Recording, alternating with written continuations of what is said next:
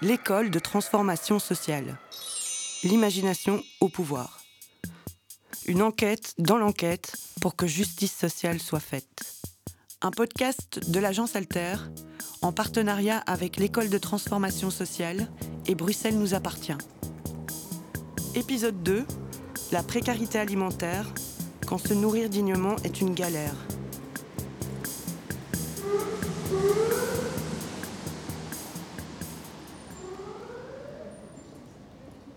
Bruxelles, septembre 2021.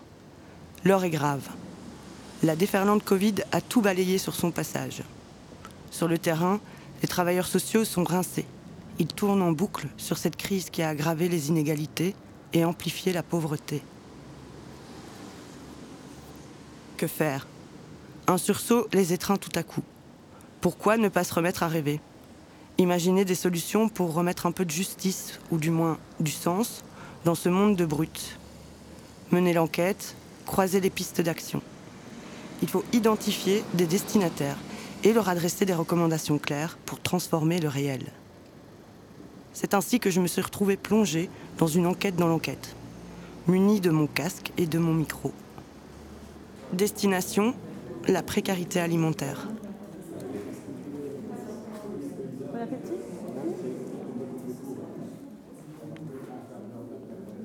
Bienvenue à l'école de transformation sociale. Durant quatre jours, des acteurs et actrices de terrain, académiques, militants, citoyens experts du vécu et d'autres personnes concernées vont s'interroger sur le droit à l'alimentation. C'est la pause de midi, un moment de convivialité autour d'un buffet froid. Ce qu'il m'évoque, à savoir un accès simple à de la nourriture, reste encore mission impossible pour de trop nombreuses personnes dans un pays développé comme le nôtre. Comment est-ce possible? Plantons le décor.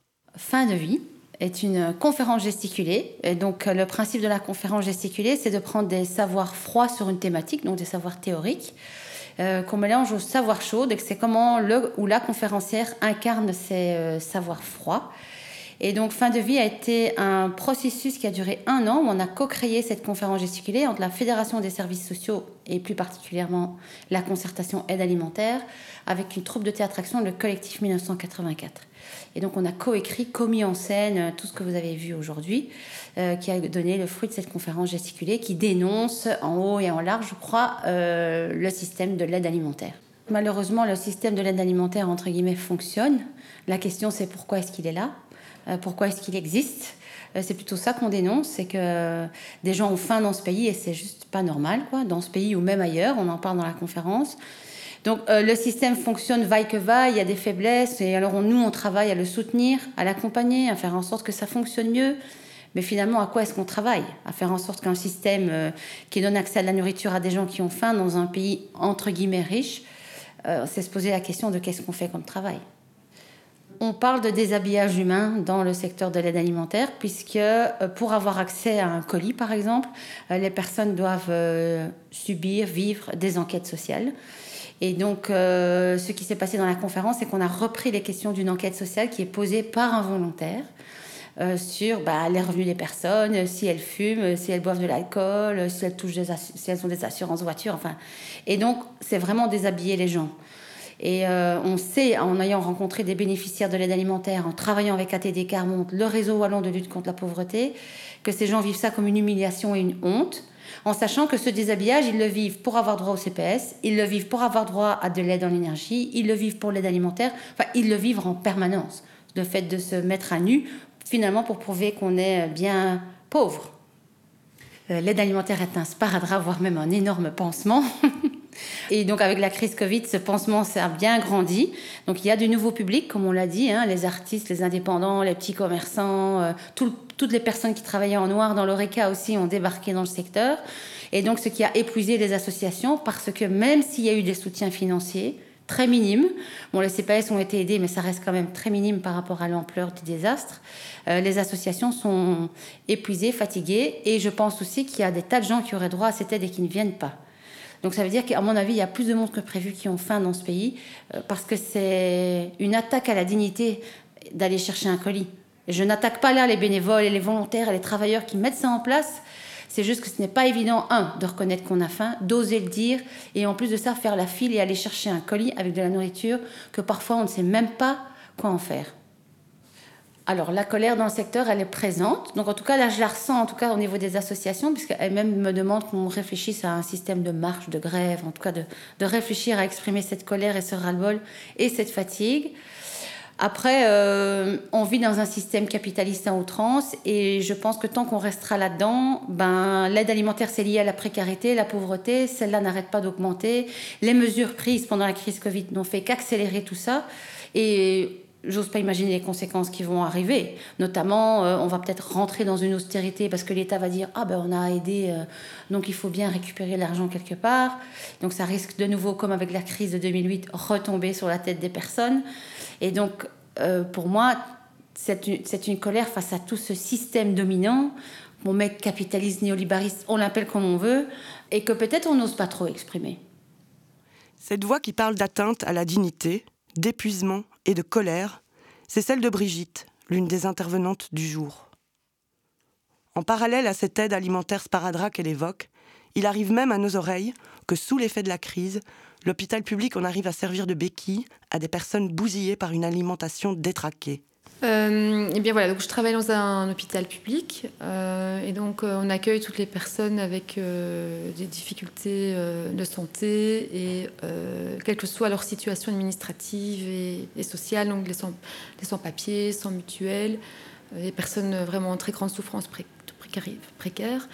Et en fait, ici, on a remarqué, en tout cas, plus pendant cette période Covid, mais aussi auparavant, que pas mal de personnes se faisaient hospitaliser du fait qu'elles étaient malnutries, en fait. Donc, avaient des pathologies médicales euh, très graves.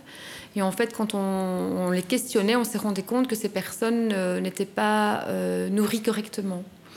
Et donc on avait, on a en tout cas ciblé une, partie de la, une partie des personnes qui étaient malades, notamment les personnes diabétiques, euh, des jeunes personnes diabétiques avec des situations sociales euh, très précaires, euh, des personnes en situation irrégulière, et on s'est rendu compte que ces personnes ne mangeaient pas ou mangeaient très très mal.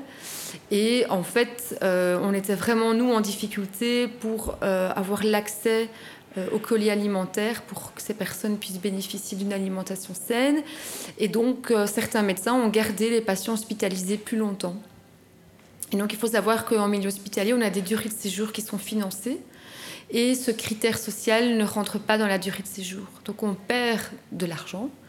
L'hôpital perd de l'argent, perd du financement parce qu'en fait, on, soigne des patients pour euh, des raisons d'alimentation. Et donc ces patients qui ont des pathologies très graves, euh, qui euh, affectent d'autres euh, organes de leur corps, on les garde plus longtemps, on les soigne plus longtemps, le temps qu'elles soient bien nourries en fait. Et puis il y avait la, pro la problématique de la prévention, donc ces personnes quittent l'hôpital mais retrouvent leurs anciennes habitudes parce qu'elles n'ont pas la possibilité d'avoir un accès à une alimentation saine. Et donc, du coup, les patients, dans ce cas-ci, revenaient plus souvent à l'hôpital. Donc on sait plus ou moins où on doit euh, s'orienter, vers où on doit orienter le patient. Donc les, ce sont les CPAS, les restaurants sociaux. Mais le problème, c'est que la majorité de ces personnes n'étaient pas connues. Et le problème, c'est qu'en fait, on devait alors reprendre contact avec le CPAS, introduire une demande. Alors là, maintenant, avec le Covid, les durées euh, pour avoir un rendez-vous sont, sont très très longues. Et donc, du coup, ben, on n'avait pas, le temps parfois de, faire toute cette démarche, ou alors le patient devait le faire, mais ne le faisait pas, parce qu'effectivement, il devait euh, aller au CPAS, c'est compliqué, euh, les, euh, problématiques médicales de ces patients sont tellement lourdes que parfois le fait de se lever, de s'habiller, d'aller au CPAS, de prendre un tram ou un métro, c'est très compliqué en fait. J'entends, je note. À terme, une mauvaise alimentation entraîne des répercussions graves sur la santé des personnes concernées, sous forme de pathologies chroniques. 14% des décès en Belgique sont causés par ce problème, même pourcentage que la cigarette. C'est un coût énorme pour la sécurité sociale, qui s'ajoute à ce que l'on nomme les coûts cachés de la mauvaise alimentation, comme les coûts environnementaux et sociétaux. De l'autre côté du miroir, du côté de celles et ceux qui bénéficient de cette aide alimentaire, il arrive qu'une santé fragile soit encore plus mise à mal par des produits inadaptés. Alors, euh, on m'a parlé euh, du fait que je pouvais avoir euh, accès donc à l'épicerie sociale du CPS. Au début, c'était pas vraiment l'épicerie sociale du CPS. En fait, on m'a dit que comme j'étais sur la mutuelle, je pouvais avoir un complément du CPS parce que j'étais en dessous du revenu d'intégration sociale. Donc, suite à ça, j'ai fait les démarches pour avoir ce complément. Et là, on m'a dit que je pouvais avoir accès à l'épicerie sociale. Donc, je me suis présentée à l'épicerie sociale j'ai la maladie cœliaque, du coup ça a été un petit peu compliqué euh, au niveau euh, pour, euh, les produits qu'on me proposait. souvent je devais décliner et alors mon expérience a été que j'ai eu des produits qui n'étaient plus propres à la consommation et qui m'ont parfois rendu malade ou parfois que j'ai simplement recraché ou jeté. J'avais et je me c'est vrai que je me suis dit bah, je suis pas une poubelle.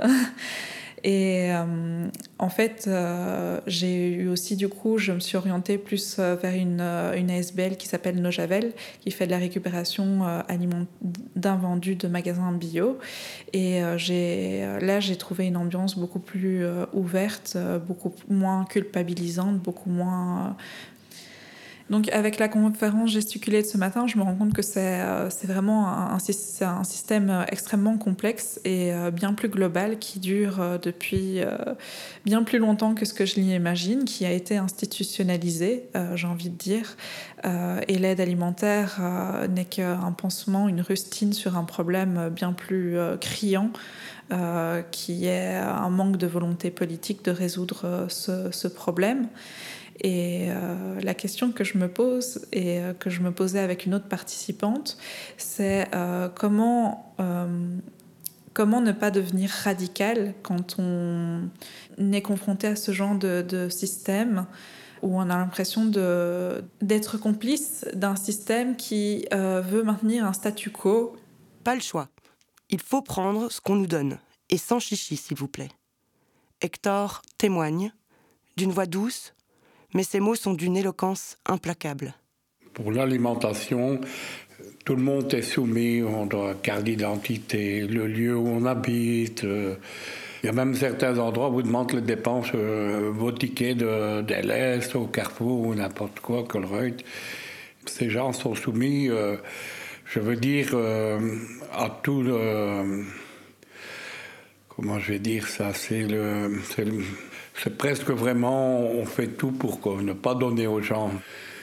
Il y a de la discrimination, vraiment. Euh, mais ça existe déjà, bon, je ne vais pas dire où, mais je sais qu'il y a deux endroits, euh, on ne vous demande pas, même, même si le type il travaille, n'importe quoi, vous allez vous donner un euro, vous avez un sac, il est rempli, euh, on ne vous demande rien. Il faut juste habiter la commune.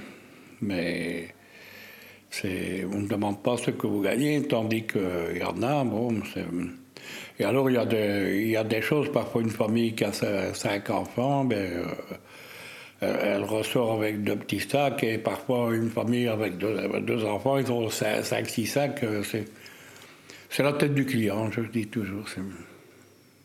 C'est catégoriser, euh, catégoriser les pauvres, vraiment les le maître, ah, toi, t'es un CPS, tu as droit, toi, t'es chômeur, t'as pas le droit, toi, t'es handicapé, t'as le droit, toi, t'es à la mutuelle, tu as pas le droit. Tu es pensionné, t'as pas le droit. Donc, il y a des gens qui ont des pensions même moindres que le MIMEX, par exemple. C'est vrai qu'il y a des assistants sociaux, hein, ils croient que l'argent, c'est à eux, vraiment, et, et vraiment le regard. Moi, moi je, je, sais que parfois, il y a des personnes qui ont été des 10, 12 ans à la rue, ils, ont, ils sont marqués, ils sont marqués et on leur refuse euh, le colis parce qu'on dit c'est quelqu'un qui, a l'habitude de boire alors que c'est, c'est la fatigue de, ces personnes parce que tous les sans-abri ne, boivent pas. L'usure de la vie, l'usure de la vie euh, vous fait vieillir facilement de, 20 ans, facilement. De, je connais des personnes qui ont 40 ans. quand ils m'ont dit qu'ils avaient 40 ans, je croyais qu'ils avaient 70 par exemple les responsables politiques, avant les élections, ils vont tout faire. Euh, on va aider tous les pauvres, les pauvres, les pauvres, et après on les oublie. Ils oublient les pauvres, ils n'ont rien à foutre. C'est vrai. C'est beaucoup de blabla de la politique pour moi. Ils promettent, mais. Soumission, humiliation, discrimination, catégorisation. Vous l'aurez compris comme moi, quelque chose ne tourne pas rond dans le système en place. Il tente de combattre les effets du problème, mais ne s'attaque pas à la cause, cette grande pauvreté. Et n'écoute sans doute pas assez les principaux concernés. Comme nous l'explique Vanessa Yos, datée des Carmonde, qui est venue partager les recommandations d'un groupe de travail sur le sujet. C'est autour de l'expression de, la participation collective des personnes qui ont recours à l'aide alimentaire parce qu'elles se sentent souvent dans une position où ils, ils, doivent accepter ce qui leur est donné, dire merci si possible, être reconnaissant et se taire et euh, surtout ne pas réclamer des choses. Et, donc ils sentent ça très fort, que voilà, ils sont dans une, une position inférieure, qu'en tant qu'individus, ils n'ont aucun pouvoir pour améliorer leur situation, pour défendre leurs droits, pour se défendre quand ils sont exclus du système, pour une, raison ou une, une, autre et qu'ils ne comprennent même parfois pas. Les recommandations travaillent parfois ces aspects-là, qui sont plus de créer des espaces au sein d'un service qui regrouperait des personnes qui ont recours à l'aide alimentaire pour qu'ils puissent partager leur expérience et leur point de vue et réfléchir dans un cadre euh, qui permet un dialogue euh, avec ceux qui gèrent ces services-là pour améliorer déjà les façons de faire euh, dans ces services, les conditions de l'accueil, les règles établies, les critères d'accès, la composition des, paniers, etc., pour qu'ils puissent s'exprimer là-dessus et réfléchir et apporter leur, euh, leur connaissance à partir de, de, leur position à eux, et donc euh, gagner en pouvoir quelque part dans, dans ce système-là. Les participants ont bien eu conscience qu'il ne s'agit pas seulement de rester confinés à l'intérieur de ce système existant qui est boiteux, enfin, qui, qui, ne, qui ne répond pas à la question de la grande pauvreté qui, existe dans un pays comme la Belgique et comme, enfin, comme d'autres pays en Europe où on a les moyens de faire autrement si on, si on, si on le veut, s'organiser de façon différente. Et donc, euh, voilà, il y, a, une invention, de, enfin une utopie, euh, si vous voulez, qui, qui a été exprimée. Est-ce qu'on ne créerait pas une fédération des usagers, euh, des services sociaux? C'est un peu comme un syndicat, on pourrait dire, que, euh, où ces personnes-là puissent se rassembler et réfléchir pour faire un contrepoids, un contre-pouvoir, euh, être un partenaire euh, autour de la table, respecté, organisé, et pas entre chaque individu qui doit défendre sa boutique. Et parfois, si je défends d'avoir un, un, collier plus grand, tu sais que l'autre a moins. Quoi. Enfin, c'est pas, pas le but, c'est plus avoir un poids collectif. Voilà déjà une piste, celle de l'écoute et du partage d'expériences. Sortir de cette position d'infériorité. Permettre aux bénéficiaires de l'aide alimentaire de devenir acteurs et actrices de la transformation du système. Mais ce n'est pas tout. Il faut également repenser les lieux qui les accueillent et leurs activités. On a, euh, parlé, par exemple, à l'intérieur des services, non, des, des restaurants sociaux, j'allais dire, c'est un peu une autre dynamique, où parfois il y a des associations déjà qui vont plus loin que juste d'offrir un, repas euh, convenable à, à, bas prix, mais qui organisent aussi des temps plus artistiques, par exemple, de rencontres euh, ou d'apprentissage enfin, culturel ou autre. Et pourquoi pas développer ces espaces-là pour, comment dire, grandir en émancipation et en... où les gens... Euh, ont l'occasion aussi d'exprimer leurs idées, pas seulement sur euh, ce qui doit être dans, le panier de l'aide alimentaire, mais aussi sur euh, des, des, grandes questions de la société, sur la fiscalité, sur, euh, euh, comment fonctionne la justice et la police et le climat. Les gens ont aussi des mots à dire là-dessus. Et donc, euh, pourquoi pas utiliser ces espaces où les gens parfois aiment venir parce que parfois c'est organisé de façon chaleureuse euh, pour aller plus loin euh, dans l'expression et l'émancipation de, cette partie de la population qui a peu d'endroits pour, euh, voilà, ce, ce, type de d'expression citoyenne et de participation citoyenne et donc de réfléchir à une, une société autre en dialogue avec d'autres parties de la population. Pour mieux cerner la réalité sur le terrain, je me mêle à un groupe direction l'épicerie sociale Amphora à Molenbeek. Alors pour l'épicerie, euh, l'épicerie Amphora qui a été créée en 2008, on est euh, dans la 13e année. C'est la première épicerie euh, créée par un, pouvoir public.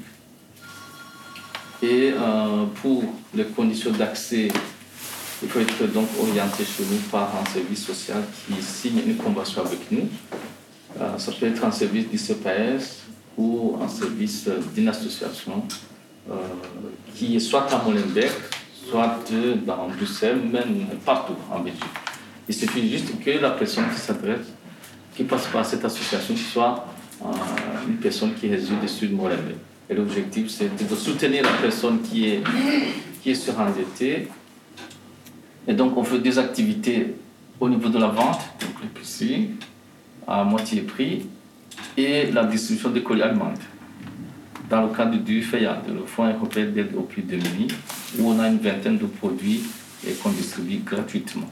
Ces produits sont complétés par la récupération de, euh, des produits euh, de Deleuze, euh, Boursodon, euh, on varie un peu avec des produits colorés ou des produits frais Kayana. Eh bien, bonjour tout le monde je trouve que l'épicerie ici était une très belle initiative. À partir du moment où je suis venu ici, j'ai eu plus facile parce que les produits de première nécessité sont là. Il y a les produits de base comme la farine, le riz, l'huile, euh, tout est là. Et, et, déjà, dans un premier temps, le seul colis mensuel peut déjà permettre à la personne de tenir la tête hors de l'eau. C'est déjà ça. Mais après, euh, on, cerise sur le gâteau, nous avons la possibilité de venir faire la boutique, d'acheter les, produits euh, dont nous avons besoin euh, le jeudi. Et ça, je trouve c'est agréable parce que je peux venir chercher des, sardines, des boîtes de conserve comme les petits pois, voilà, et les fruits, les légumes, les yaourts. Euh, donc je trouve que c'est très bon, ça, ça, aide beaucoup les gens. Et, et je dis chapeau, voilà, j'apprécie. J'écoute avec grande attention les échanges entre les clients de cette épicerie et les participants de l'école de transformation, dont un monsieur qui cherche à créer un pont entre un prix accessible pour les produits et leur provenance, leur qualité. En fait, voilà, suite au travail qu'on a eu en, se rassemblant, on réfléchissait en disant, ben, finalement, le, modèle épicerie sociale, c'est déjà quelque chose de très très bien, mais est-ce qu'on peut encore l'améliorer? Et alors, euh, ben, une idée qu'on a, qu'on a eue ensemble, c'est de dire, ben, est-ce qu'on ne peut pas aller vers une épicerie qu'on appelait solidaire, de quartier, en disant, ben, justement, en travaillant sur des circuits courts, solidaires, en disant, ben, euh, plutôt que d'aller vers la grande distribution, c'est d'aller d'avoir des produits de producteurs locaux avec des produits effectivement euh, qui rétribuent correctement euh, le producteur, euh, mais aussi qui soient accessibles financièrement finalement à ceux qui, sont dans l'épicerie sociale. Et donc voilà, est-ce que c'est quelque chose qui peut être intéressant? En fait, quand on parle d'alimentation de qualité, qu'est-ce que chacun met derrière ce terme-là? Voilà, donc nous on dit bah, qualité, ça veut dire qu'il soit plus proche effectivement du producteur et qu'il rétribue le producteur socialement. Euh, mais voilà, est-ce que vous avez la même idée ou pas? Est-ce que qu'est-ce que vous attendez finalement comme produit? Vous êtes, satisfait des produits ici Est-ce qu'il y a moyen de faire encore mieux? C'est un peu, un, peu, un peu la question qu'on se posait. C'est justement ce que j'avais abordé vite fait tout à l'heure quand je suis intervenue. Euh, avant, ben, justement, quand mon assistante m'a proposé euh, de, faire mon, mes courses à l'épicerie sociale, j'ai failli euh, refuser parce que j'avais une certaine idée de l'épicerie sociale et moi j'ai une certaine. J'avais, avant d'avoir mes difficultés financières, j'avais une certaine éthique euh, de, de, de, consommation. Je consommais chez le petit commerçant du coin je consommais que si je pouvais dans les fermes pour prendre le plus frais, le plus bio possible. Et je suis justement pour euh, l'économie durable, le, la marchandise durable. Et euh, je me suis dit, euh, non, non, tu vas pas faire des manières, tu es en difficulté financière, tu vas te résigner à ce qu'on te propose. Et j'ai été agréablement surprise quand je suis venue. c'est vrai qu'il y a beaucoup de la grande distribution, mais déjà les de qualité, c'est pas que des marques blanches, il y a vraiment des produits de qualité, il y a des, produits frais surgelés. Et il y a souvent euh, des, grands stocks de produits frais, je pense que ça vient du marché. Euh, donc, euh, et du bio, et du bio aussi. Et donc, je me suis dit, ils, démocratisent ce marché qui est accès à une certaine élite finalement. Et ça devrait pas. On devrait inverser la tendance et inclure, le maximum de personnes dans ce genre de marché durable. Est-ce que c'est possible euh, Je suis franchement favorable à trouver des solutions et euh, quitte à ce que ce soit un tout petit peu peut-être plus cher, mais euh, ce genre d'économie locale est, bien évidemment très importante sur le long terme. Voilà pour un modèle d'espace à la fois convivial et salvateur pour les personnes très précaires. À parfaire sans doute, pour intégrer cette dimension durable. Voilà peut-être le trait d'union manquant entre manger à sa faim à un prix décent, bien manger et faire vivre les petits producteurs locaux, pour sortir du monopole de la grande distribution. L'enquête se poursuit donc, toujours en itinérance. Autre lieu, autre modèle d'inspiration. Cap sur le restaurant social comme à la maison pour une rencontre stimulante avec l'une des instigatrices du projet. Je m'appelle Alix, j'ai bientôt 40 ans. J'habite à Etterbeek et je suis l'une des personnes qui sont à l'origine du projet Comme à la maison, qui est un resto participatif et solidaire. En fait, en 2018, moi, j'ai arrêté de travailler et euh, j'étais vraiment en recherche, en fait, de d'être plus en, aligné sur mes valeurs, des choses qui étaient importantes pour moi. Et euh, j'ai découvert un projet français qui s'appelait les petites cantines et j'ai dit mais c'est génial, euh, je veux avoir ça près de chez moi. Euh, la cuisine ça réunit tout le monde, tout le monde a besoin de bien manger et donc et donc petit à petit donc j'en ai parlé à gauche à droite, je me suis un peu formée au fur des formations, j'ai aussi rencontré des gens et on, on s'est tous embarqués en fait dans cette aventure qui est l'aventure d'un collectif citoyen en fait. Euh, et on a monté euh, le resto qui a ouvert euh, en plein Covid, en fait, l'année dernière, en novembre 2020. Alors, chez Comme à la maison, tout le monde est le bienvenu. Et on dit que donc on est un restaurant participatif parce qu'on met l'accent sur la participation. Tu peux venir participer en cuisinant, tu peux venir participer en passant la tête, en disant coucou, qu'est-ce que ça sent bon ici? Tu peux venir participer en te posant et en buvant un petit café et en racontant des blagues. Tu peux venir participer en mangeant. C'est très important de manger. Tu peux venir participer en restant un peu pour la vaisselle. Et à la fin, tu participes aussi à l'addition. Euh, l'addition chez nous est à prix libre, c'est-à-dire qu'on demande une participation aux frais. On dit qu'on a une espèce de pot commun. Le pot commun, il y a deux charges principales, enfin trois, on va dire. Le loyer, la rémunération d'un équivalent temps plein qui fait tourner le restaurant cinq jours par semaine et qui est là pour accueillir les personnes, faire les courses, les récup d'invendus, l'hygiène, la sécurité, le nettoyage et tout ça. Et euh, la troisième chose, c'est quand même l'achat de marchandises, parce qu'on récupère des invendus, mais on achète aussi en direct à un maraîcher qui est tout près de Bruxelles. Et euh, on doit acheter le sec, la farine, l'huile, les œufs, les épices, euh, le sucre, enfin toutes ces choses-là. et donc ces trois coûts ensemble font qu'on a calculé qu'en moyenne un repas nous coûte 10 euros. Donc on l'affiche aussi clairement parce que c'est vrai que c'est beaucoup, hein, 10 euros pour certaines personnes, c'est vraiment beaucoup un, menu. Et en même temps, ben, c'est la réalité c'est la réalité de notre loyer. Ça, reflète vraiment nos coûts fixes, qui, sont euh, notamment le loyer la rémunération d'une personne, sans laquelle le projet ne tiendrait pas. Un aspect important pour nous aussi, c'est que donc on veut faire un accès bas seuil, donc baisser le seuil, baisser les, obstacles qui empêchent certains publics à atteindre, euh, enfin, à, pouvoir manger sainement et durablement. Et donc, le prix libre, comme je l'ai expliqué, donc le prix libre, il est très important pour ça, puisque chacun va payer selon ses moyens. Euh, mais euh, il y a d'autres aspects qui sont importants. C'est que par exemple, on cuisine végétarien. C'est d'abord une question d'inclusivité.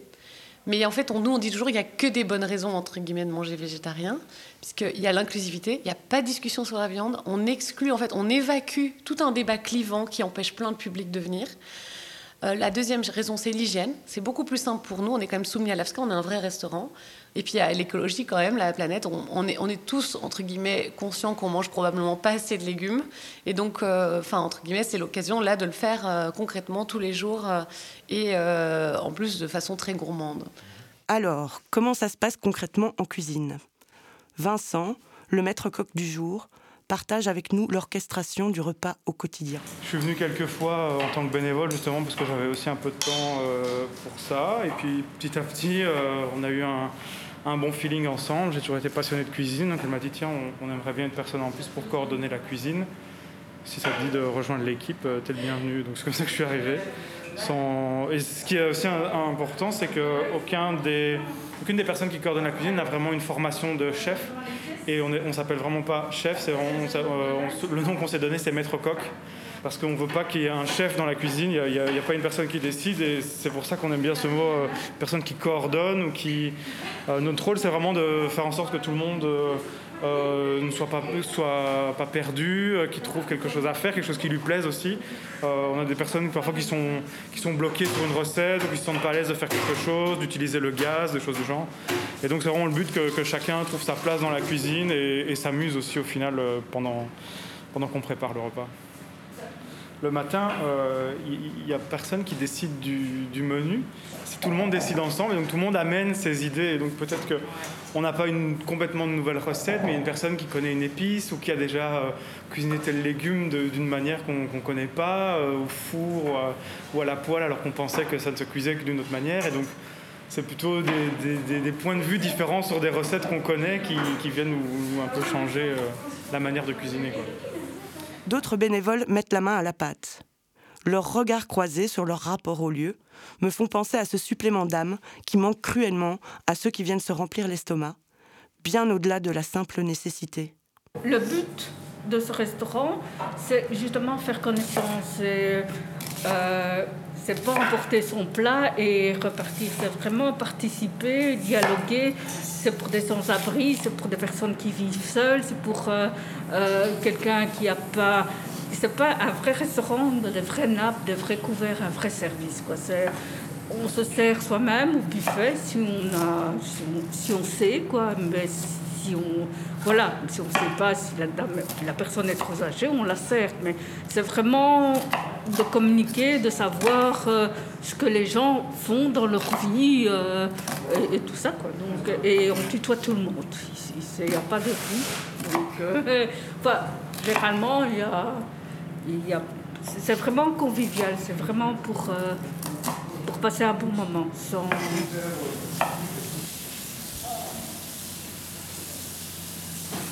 J'habite euh, dans le quartier, je suis au chômage, donc j'adore cuisiner, donc je viens de temps en temps pour euh, aider un peu, c'est ça. Aujourd'hui, je prépare euh, un guacamole pour nos tacos et après, je verrai encore quelque chose. Ah, je, je viens une fois par semaine, une fois tous les deux semaines on apprend euh, comment les autres cuisinent euh, la même euh, ingrédient. Donc c'est vraiment chouette de, voir la différente manière de préparer quelque chose. L'endroit, c'est un endroit où on fait la cuisine, où on rencontre des gens. C'est pour ça que ça s'appelle participatif. Et comment ça fonctionne? Donc, bénévole. Il y a Vincent qui est. Euh, comment, tu, comment ça s'appelle ce que tu es? Maître Coq. Euh, il y a Alix, euh, il y a Christina qui sont plutôt les responsables de, de l'établissement. Et nous arrivons le matin, on prend un café, on voit les légumes qu'il y a. nous faisons un bulletin, on va dire voilà, on va faire ça, ça, ça, et voilà, et ensuite on met tout en route. Et c'est le principe de, de Comme à la maison. Et qui vient manger à Comme à la maison? Alix nous ramène à la dimension de partage, de nourriture, du corps et de l'esprit. c'est principalement des personnes du quartier, beaucoup de voisins. D'ailleurs, on voit aussi beaucoup d'interactions entre voisins. Après, on voit qu'il y a aussi des personnes qui traversent tout Bruxelles pour venir. Soit parce qu'elles adorent cuisiner ou que ça fait sens pour elles euh, au niveau des valeurs d'être là, de manger ou de cuisiner, ou parce qu'elles euh, elles sont dans le besoin et qu'elles ne peuvent pas payer. Donc, il y a aussi des personnes qui nous écrivent Est-ce que je peux venir demain hum, Ça a l'air super bon, mais euh, je ne peux pas payer. Et il y a quelque chose qui est important parce que je crois qu'elles ne viennent pas que chercher à manger, en fait. Et ça, on le remarque aussi. Beaucoup de gens nous disent oh là là, qu'est-ce que j'ai beaucoup mangé à la fin du repas. Et, moi, je suis convaincue, mais ça, c'est ma conviction, c'est qu'elles se sont pas que nourries de l'alimentation, mais elles ont passé un bon moment à papoter, à échanger, et euh, ça les nourrit autant que, le, repas sain et évidemment euh, bien complet qu'elles ont euh, avalé. La mixité sociale comme valeur sûre, avec parfois des surprises en, lunch euh, business, donc des personnes euh, qui venaient avec une petite mallette, qui discutaient, qui avaient l'air bien sérieux pendant tout le repas, qui avaient l'air un peu surpris de voir que parfois ils devaient se lever pour se servir ou autre, mais au final qui étaient agréablement surpris d'avoir participé à ce genre de projet, parce qu'ils ne s'attendaient pas du tout de faire un, lunch euh, business qui soit aussi avec un impact social, donc, donc, donc ils étaient agréablement surpris. Comme idée originale pour répondre à la précarité alimentaire à échelle locale, le resto comme à la maison a de quoi faire des émules. Prix libre, échange de savoir, instruments de cohésion sociale, utilisation de produits locaux, lieu d'expression et de partage, tous les ingrédients sont réunis pour inclure et rassasier. Alix ouvre d'ailleurs grand ses portes à toute personne intéressée. Alors, c'est vrai que dans la forme qu'on a, c'est-à-dire un restaurant où c'est les, habitants qui cuisinent, où euh, le repas est à prix libre, ça n'existe pas en Belgique, sauf chez nous. Ça, c'est vraiment, on est une première. Euh, clairement, il y a d'autres projets qui sont en train d'émerger. Par exemple, il y a une petite cantine qui est en train de se monter à XL. Euh, ces trois nanas qui portent ça, elles cherchent un local en ce moment. Euh, et nous, on serait ravis en fait de partager euh, tout. On est en totale transparence euh, sur comment on fonctionne, sur aussi les gamelles qu'on s'est prises pour en ouvrant, par exemple. On serait ravis de partager avec d'autres toute notre expérience, notre, savoir-faire et aussi de, les accueillir en immersion, par exemple, chez nous. Donc tout ça, on, serait ravis de le partager avec des personnes. On, on vient de recevoir un soutien financier de Bruxelles Environnement qui veut euh, qu'on rédige des fiches outils, des fiches pratiques euh, pour un peu expliquer entre guillemets la recette de comme à la maison avec les différents ingrédients, euh, à la fois dans le montage du projet que dans le fonctionnement quotidien. donc ça, c'est des choses qu'on va faire en 2022 et 2023. Moi, j'aimerais que, qu'il y ait ça près, dans tous les quartiers. Je vois vraiment l'utilité sociale. et s'il y a des gens qui ont envie de faire ça, mais elles sont les bienvenues pour, qu'on, pour partager les valeurs et la recette, justement. L'énergie et la créativité sont là sur le terrain pour offrir des réponses ciblées aux problèmes de la précarité alimentaire, sous différentes modalités.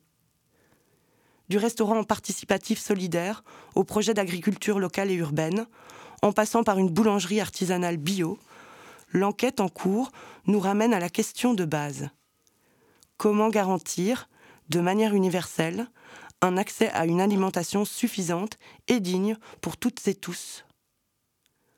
À la croisée de ces différentes alternatives au système en place, une piste plus précise commence à se dégager.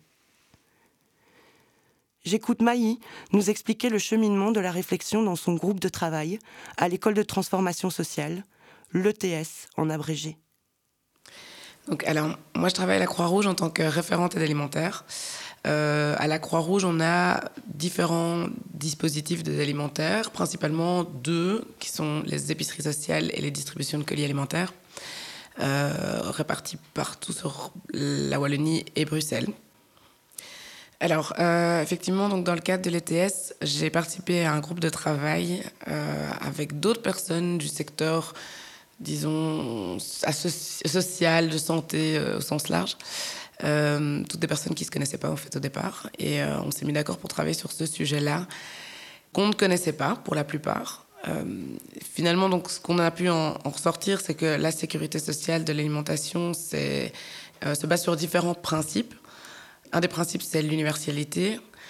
On, on, part de, on s'attaque plutôt au problème, à, la, à cause du problème, et on se demande finalement comment faire en sorte que tout un chacun ait accès à une alimentation euh, de qualité, Ce qui se passe pour l'instant au niveau de l'aide alimentaire, c'est finalement, l'approvisionnement, c'est pas toujours, malheureusement, de la, nourriture vraiment qualitative.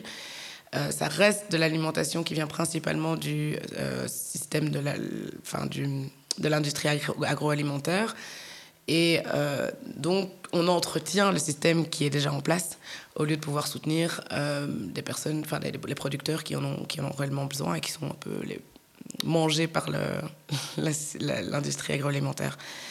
Donc voilà, d'après moi, ça peut être une solution qui s'attaque vraiment euh, euh, beaucoup plus, enfin qui vient comme, beaucoup plus comme une solution euh, structurelle et de long terme au souci de, la précarité et de l'accès à l'alimentation qualitative.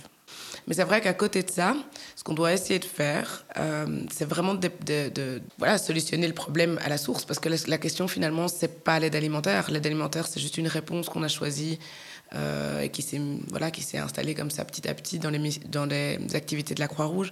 Mais euh, la, vraie question, c'est la question de la précarité. C'est celle, celle-là qu'il faut essayer de résoudre et celle-là qu'on doit chercher à, solutionner oui, par exemple, en, discutant euh, avec les pouvoirs publics.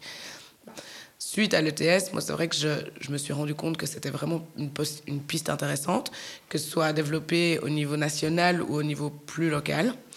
Euh, il y a pas mal d'initiatives, enfin, il y a quand même quelques initiatives euh, actuellement très locales qui répondent au principe de l'ETS. Euh, avec les personnes qui, qui, étaient dans mon groupe de travail au niveau de l'ETS, on s'est, c'est vrai que ça a créé, un peu, créé une, émulation et on s'est dit que ça pourrait être intéressant de voir comment on pourrait penser la sécurité sociale de l'alimentation, ou du moins l'application de ces principes à d'autres échelles, par exemple à l'échelle d'une d'une commune, à l'échelle d'une, euh, de tous les, les, affiliés d'une mutuelle, par exemple. Voilà, ça, c'est des, des pistes qu'on se dit qu'on pourrait euh, envisager.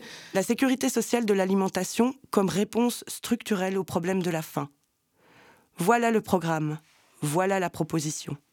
S'attaquer au problème à la racine. Pour sortir les précaires de la dépendance alimentaire 5% de la population belge s'en remet à l'aide alimentaire et la moitié ne dispose pas d'une alimentation nutritionnellement adéquate. Pour lutter contre la malnutrition, car les produits proposés dans l'aide alimentaire sont des produits transformés, issus de la grande distribution. La moitié de la population souffre de surpoids ou d'obésité, ce qui est vertigineux comme chiffre en termes de santé. L'industrialisation de l'alimentation est en progression constante depuis les années 80. On inonde le marché de produits de mauvaise qualité, en grande quantité. C'est à la collectivité de mettre en place des politiques agricoles qui vont vraiment soutenir ce que les gens veulent manger. Je m'appelle Jonathan, je travaille chez FIAN, une ONG qui défend le droit à l'alimentation. On travaille ça de deux points de vue. D'abord, c'est la défense des droits des paysans dans une optique de souveraineté alimentaire. L'autre optique, c'est la défense des personnes, ou plutôt le droit des personnes à avoir accès à une alimentation de qualité. Et dans ce cadre-là, on travaille plutôt avec des réseaux de lutte contre la pauvreté pour euh, insister sur le fait que le droit à l'alimentation, ce n'est pas seulement ne pas avoir faim, mais c'est aussi bien manger. Donc la sécurité sociale de l'alimentation, elle se base sur la sécurité sociale de la santé. Donc on part de l'existant pour, euh, pour se dire que c'est possible, que ça existe déjà, et que c'est une question de choix politique. Dans le système de la santé, c'est des cotisations qui sont faites sur les salaires. Donc chaque travailleur en Belgique cotise une partie de son salaire et ça va euh, à la sécurité sociale. Il y a plusieurs branches. L'idée ici, ça serait de créer une huitième branche spéciale alimentation. Mais pour la santé, avec cet argent-là, on va payer des hôpitaux, payer des médecins, titulariser, c'est-à-dire faire des, mettre des fonctionnaires pour la, pour la santé, des infirmiers, etc. On va aussi rembourser des médicaments. Tout ça, c'est géré par la sécurité sociale, à la fois euh, par les ouvriers, par les syndicats, par les syndicats patronaux et par l'État. Donc on dit que c'est tripartite. L'idée pour la sécurité sociale de l'alimentation, en fait, c'est la même chose. Il y aurait une cotisation sur les salaires. De là, on ponctionnerait une, une partie qu'on remettrait dans une caisse commune. Et ensuite, collectivement, on déterminerait qu'est-ce qu'on veut encourager comme production en partant des demandes des gens? Donc c'est ça qui est vraiment important.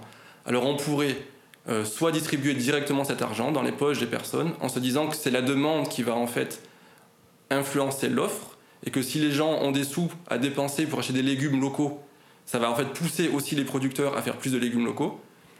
On peut aussi imaginer que cet argent-là servira à acheter des terres agricoles, à salarier des paysans, ou au moins à salarier des, voilà, maraîchers qui vont être euh, employés dans des objectifs précis, par exemple euh, pour les cantines scolaires, pour euh, la restauration collective, pour tout un ensemble de services publics qui seraient en fait financés par ce biais-là. Produire ce que l'on veut manger et non manger ce que l'industrie veut bien produire. En substance, réclamer aux autorités nationales et locales, aux mutualités, que cette sécurité sociale voit le jour, pour basculer vers une transformation, un changement de paradigme en termes d'accès à l'alimentation.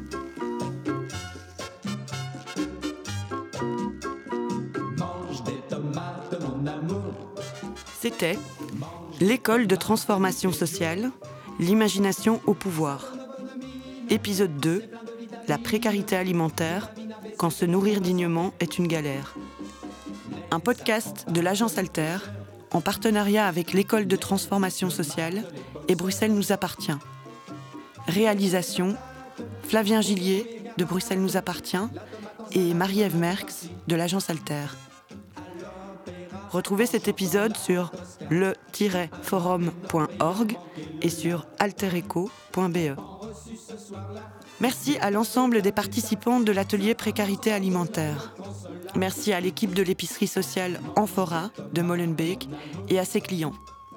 Merci à Hector et à Vanessa Yos d'ATD Carmonde. Merci à Alix Reichardt et aux bénévoles de Comme à la maison. Merci à Jonathan Puech de Fian. Merci à Maï Mukuna de la Croix-Rouge. Merci à Pierre Jassogne et Julien Winkel de l'agence Alter. Merci à Alice Juste pour la musique originale du générique. Et merci à Nicolas Dequeuch et Lolita Sandron du Forum Bruxelles contre les inégalités. Les enquêtes de l'école de transformation sociale sont co-organisées par le Forum Bruxelles contre les inégalités, Bruxelles laïque, le Conseil bruxellois de coordination sociopolitique, la Fédération des services sociaux, l'H2B Yessid et l'Agence Alter. Avec le soutien de la coopérative Serra, de la Commission communautaire française, de la Commission communautaire commune et de la Fédération Wallonie-Bruxelles.